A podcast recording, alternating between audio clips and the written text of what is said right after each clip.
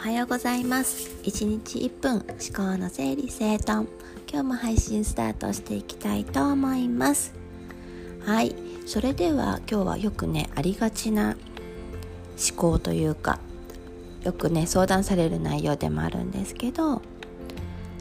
一旦始めたことをやめるっていう決断をすることがどうしてもなんかもうこうもったいないなっていう意識が働いたり、相手に悪いなっていう気持ちが出てきちゃってなかなかやめられないんですっていうねことを相談されることも割と多いんですけど気持ちめっちゃわかります。あの例えばより大きな決断であればあるほどなんだろうなそれが終わった後どうなるんだろうっていう不安が湧いてきちゃってとかどう思われるかなとか例えば転職の時とかもそうかもしれないですね。うん、伝えた時にその後どういう対応されるだろうとかってこう変に考えちゃうと言えに言いにくかったりとか。そう、うん、あと起業をしている方で言えばなんだろう始めたことを辞める決断って実はむちゃくちゃ大事なんだけど支払った代金がなんかもったいないような気がするなとか。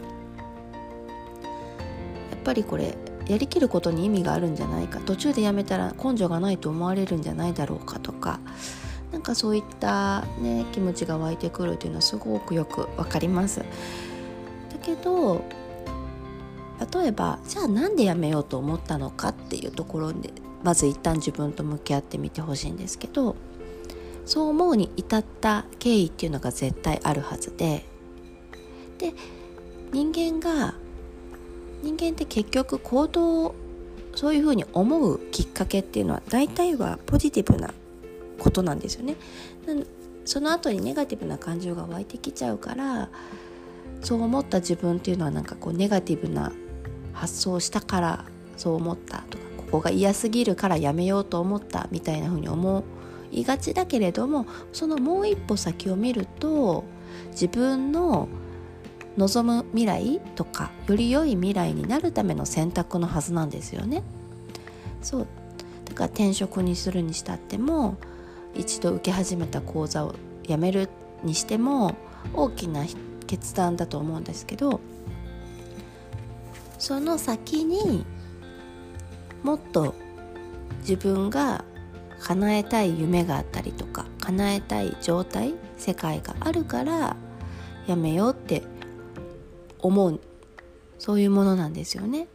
だからそこにまず気づいていく自分自身で気づいていくことがやっぱり大事だし。そう。だからじゃあその自分が欲しいなって思ってる未来に近づくためにじゃあ今どういう選択をしていくとやっぱりいいのかなっていうところにまた立ち返ってくると思うんですよ。だからやめるっていうこと自体が罰なわけじゃ絶対になくてそこから得られる世界だったりそこの後にやめた後の自分にとってのより良い状態っていうのをもう一度自分の中でちゃんと明確化してみてそうすると行動がねもっとスピーディーになるんじゃないかなっていうふうに思います。はい。それでは今日も口角ギュッと上げて一日スタートしていきましょう。ではでは。